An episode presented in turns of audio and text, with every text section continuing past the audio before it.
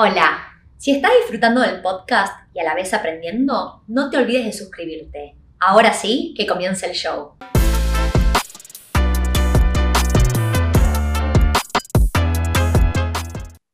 Hola, mi nombre es Tiffy Rubinat. Bienvenidos al podcast de Wealth en Español.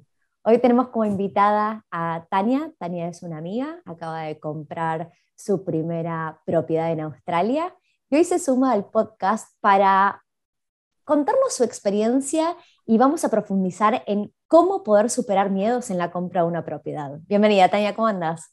Hola, Tiffy, muchas gracias. Gracias por la invitación. Gracias por sumarte. ¿Cómo viene tu día de hoy? Bien, muy bien. Es domingo, así que relajando un poco después de una semana dura. Perfecto para los que están en la audiencia del otro lado, íbamos a grabar este podcast hace unos días atrás y yo la llamé a Tania y le dije, estoy muy cansada, Tania, no sé de dónde me van a salir las energías, lo podemos hacer el fin de semana. Y voluntariaste tu fin de semana, así que mil, mil gracias. No hay problema. Bueno, vamos a arrancar, Tania, para darle un poquito de contexto a la gente que está escuchando o viendo esto por YouTube. ¿Vos hace cuánto tiempo estás en Australia? Yo llegué en octubre del 2014 sé que estoy acá hace un poquito más de siete años, si las cuentas me dan bien. Eh, pasé por todas las, visas habidas y por haber, eh, y hace un año más o menos me salió la residencia. Así que bueno, después de mucho trabajo duro, somos residentes.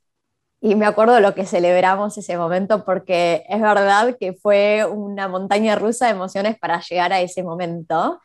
Y puedo preguntar en qué momento de estos años arrancó tu proceso de quiero comprar una propiedad? Sí, em, empezó cuando empecé a tener un poquito más de ahorros y sentir que podía hacer algo con eso, como ponerlo a trabajar un poco más.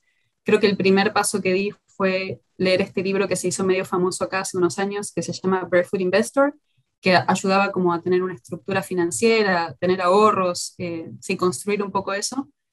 Eh, después me acuerdo que hablé con mucha gente, como que hice bastante research en gente que tal vez invertía en acciones o propiedades o diferentes alternativas, como para entender todas mis posibilidades. Y sí, medio que fue decantando que la opción de la propiedad era como la que me hacía sentir más cómoda. Qué bueno no, haber explorado montones. Me acuerdo que hablamos de oro, plata, hablamos de montones de opciones, no solo de las clásicas. Y qué bueno haber encontrado y definido, ok, me siento más cómoda con propiedades, porque la verdad es que empezar a invertir en cosas que uno no se siente cómodo y que le cuesta más entender cómo funcionan y de qué se tratan, es difícil, es difícil, la verdad.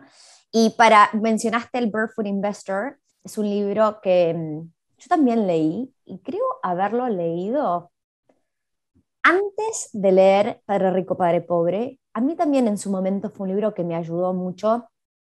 Es muy acerca de cómo funcionan las cosas en Australia. No sé si es relevante por ahí para gente que no vive en Australia, porque habla de bancos eh, australianos, habla de, cómo retirarse en Australia y los aportes, ¿no? Es muy, es muy específico de este país, pero qué bueno que, digas que tu camino arrancó hace varios, varios años atrás, ¿no? Porque probablemente pasaron que cinco o seis años desde que leíste ese libro. Sí, por menos. Ok. Eh, sí, creo que eso era más como la idea de que uno se puede, puede empoderarse en las finanzas, como que tal vez yo nunca le presté tanta atención y ese libro me hizo dar cuenta que sí, que, que uno puede tomar las riendas de sus finanzas y puede hacerlas crecer mucho.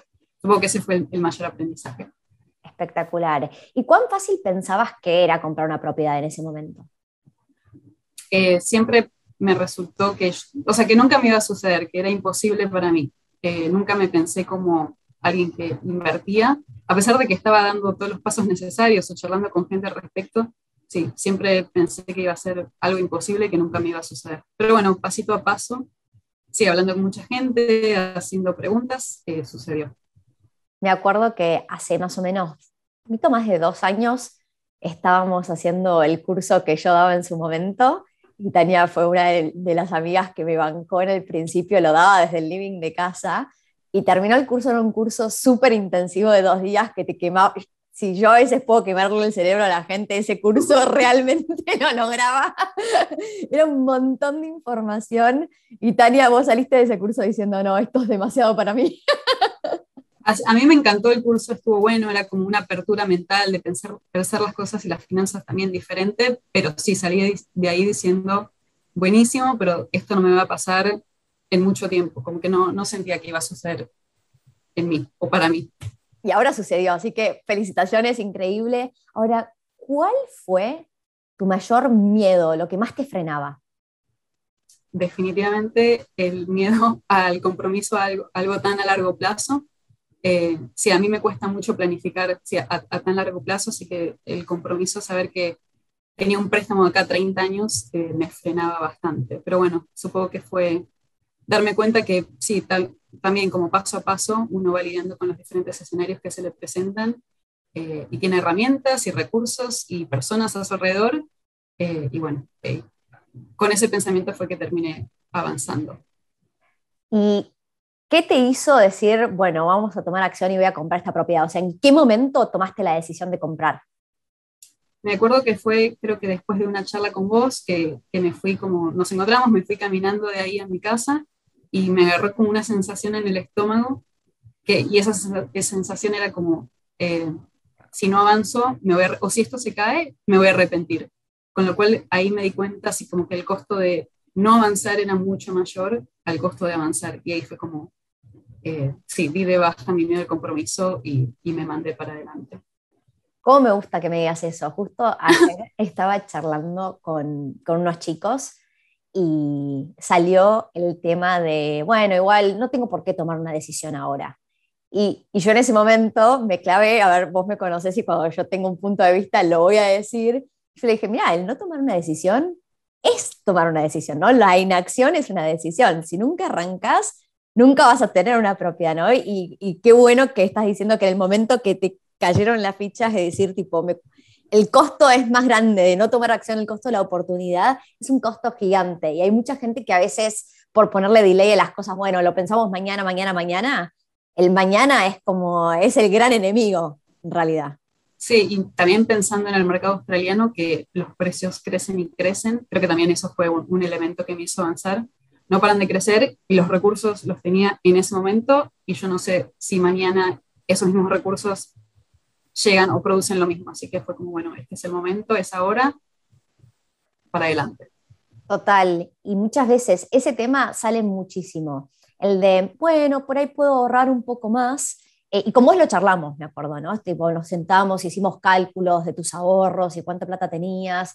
Y, y la preocupación mía más grande hacia con todas las personas cuando me dicen, bueno, voy a esperar seis meses, un año más, es al momento que vos ahorras un poco más, ahora cada vez podés eh, alcanzar a comprar menos y menos, porque los valores de las propiedades probablemente crezcan más rápido que al ritmo que nosotros podemos ahorrar, ¿no? Entonces también ese es el costo de la oportunidad del que estábamos hablando.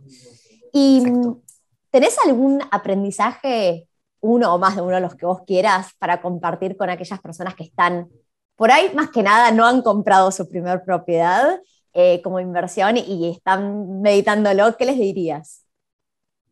Creo que para personalidades como las mías, que sí, que, intentan entender todo a lo que se estén comprometiendo o sí, con, con bastantes miedos, diría que, que, hagan todas las preguntas que sean necesarias. Yo nunca me guardé nada por más simple, por, por no decir otra cosa, que pareciera la pregunta. Hice todas las que necesitaba para poder avanzar y eso me hizo sentir mucho más tranquila en que entendía en la realidad en la que me estaba metiendo eh, o qué podía esperar eh, sí, eso me tranquilizaba un montón. Así que bueno, hacer todas las preguntas que sean necesarias, por más pequeñas o simples que sean.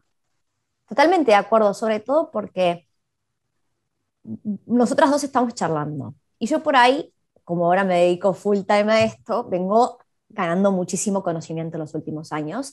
Y yo estuve en la misma posición que vos hace no tanto, tiempo, no tanto tiempo atrás, ¿verdad? Y entiendo lo que se siente la primera es la más difícil, es la que uno más miedos tiene y tiene muchísimas preguntas. Y si yo te intento dar todo mi conocimiento a vos, pero obviamente no, nunca estoy en con ganas de abrumarte. Entonces, también es entender qué es lo que es importante para vos. Y hay cosas que por ahí son buenísimas y cosas importantes que yo tengo, que decir y no se me ocurren hasta que vos no me preguntas algo que está vinculado con eso, ¿verdad? Entonces, vos me hiciste una pregunta, no importa cuán chica o grande sea, y eso va desencadenando que tengamos conversaciones donde yo cada vez te puedo explicar más cosas que se me van ocurriendo, porque uno tiene en, el cerebro en algún lado un montón de información para compartir y eh, mientras que las vayas charlando, la conversación va yendo hacia eso, ¿no? Así que gran mensaje y, y Tania, no porque sea tu primera, yo conozco gente que con muchísima experiencia pregunta, pregunta, pregunta, ¿no? Así que va para cualquiera, siempre hay que preguntar lo más posible. ¿Alguna otra cosa que quieras compartir? Eh, tal vez, sí, con lo de, inexión que, lo de la inexión que hablábamos antes, eh, una de las cosas que que me pasó en, este proceso fue que era el momento de mayor trabajo, el momento más álgido en cuanto a trabajo. Estaba trabajando millones de, de horas, eh, pero bueno, intenté priorizarlo porque sabía que era importante para mí sacar energías de donde no las hubiese, eh, sí, para poder avanzar y, y como focalizar en este proyecto que era para mí, para mi futuro. Así que bueno, está, está bueno priorizarlo dentro de lo que se puede para, para construir para el futuro. Totalmente. A mí cuando me, pasaba que vos estabas en tu peor mes de trabajo, como somos amigas, vos me venías contando con la cantidad de cosas que estabas lidiando, ¿no? Entonces es, bueno, tenemos que hacer esto y lo otro, pero tampoco quiero abrumarla, Tania, que está con un montón de cosas. Y qué bueno que lograste sacar las energías eh, diciendo, esto es para mí, o sea, nos, todos podemos estar con muchísimo trabajo y sobre todo, no importa a ver, es, distinto tener nuestra propia empresa a trabajar para alguien más.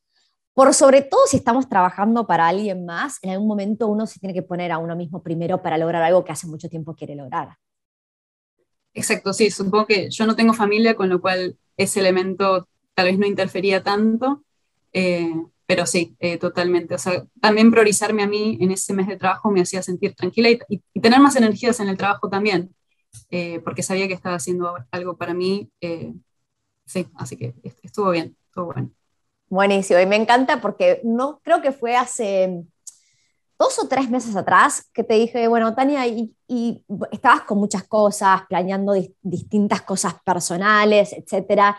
Te dije, ¿cómo luce el éxito para vos en el siguiente año? ¿Qué es lo que estás queriendo lograr en los siguientes 12 meses? Me dijiste, definitivamente comprar una propiedad, pero no sé, estoy con tantas cosas y al final en solo dos meses lo lograste. No me acordaba de esa conversación. En la playa, estábamos en la playa. Genial. Fue increíble, así que me alegro muchísimo por vos. Bueno, vamos a cerrar con la pregunta que le hago a todas las personas que pasan por este podcast, que es qué significa la palabra riqueza, en inglés wealth, para vos. Para mí, riqueza, una vida rica, eh, significa una vida en la que uno tiene tiempo y recursos para poder pasar, o sea, para poder disfrutar a la gente que lo rodea y hacer las cosas que le gustan. Divino, me encantó. me encantó la definición. Yo la comparto, así que buenísimo lo que estás diciendo. Bueno, Tania, agradezco muchísimo todo lo que acabas de compartir. Me, me alegro tanto por vos, por haber hecho este gran paso, yo no dudo que ahora que lograste comprar una, no, en un futuro digas, bueno, ¿y por qué no dos? ¿no? Una vez que uno... ¿Cómo, cómo sentís eso? Lo logré y ahora entonces me frena algo para comprar una segunda? Eh, no, supongo que sí, seguir avanzando, eh, ahorrando lo que se puede. Eh, y sí, y, supongo que sí, la intención de seguir creciendo está definitivamente ahí. Y bueno, también agradecer, Tiffy, porque uno de los elementos que si, si no, esto no podría haber sucedido sin vos, así que bueno, muchas gracias, eh, porque sí, eh, una gran ayuda en el proceso. Bueno, de nada y gracias por compartir todo lo que acabas de compartir. Ahora, este video barra audio sale por muchos canales, pero sobre todo en YouTube tenemos el potencial de que la gente deje comentarios. Y me imagino que en nuestra audiencia hay gente que ha pasado o está en este momento pasando por ese momento de me gana el miedo o me gana el tomar acción.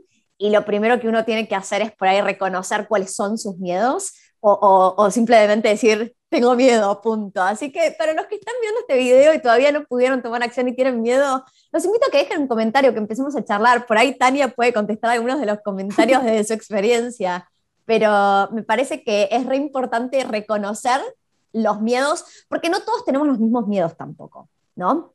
Entonces, Tania, charlamos de tantas cosas. Por ejemplo, la pregunta más común, no solo de vos, pero de muchísima gente es, ¿qué hago si esta propiedad no se alquila? ¿No? Como, y, uno va a ir charlando y va, encontrándole soluciones y hay formas de mitigar los riesgos. Así que está buenísimo poder hablar de los miedos que uno tiene, de los riesgos, cómo se pueden reducir y nada, eso fue uno de los trabajos por ahí más grandes que hicimos entre las dos. Definitivamente. Sí, pasito a paso, de muchas preguntas y respuestas, fuimos avanzando y lo logramos. Tal cual, tal cual. Bueno, Tania, que tengas un gran día y para toda la audiencia, muchas gracias por estar acá, sus comentarios y dejen preguntas.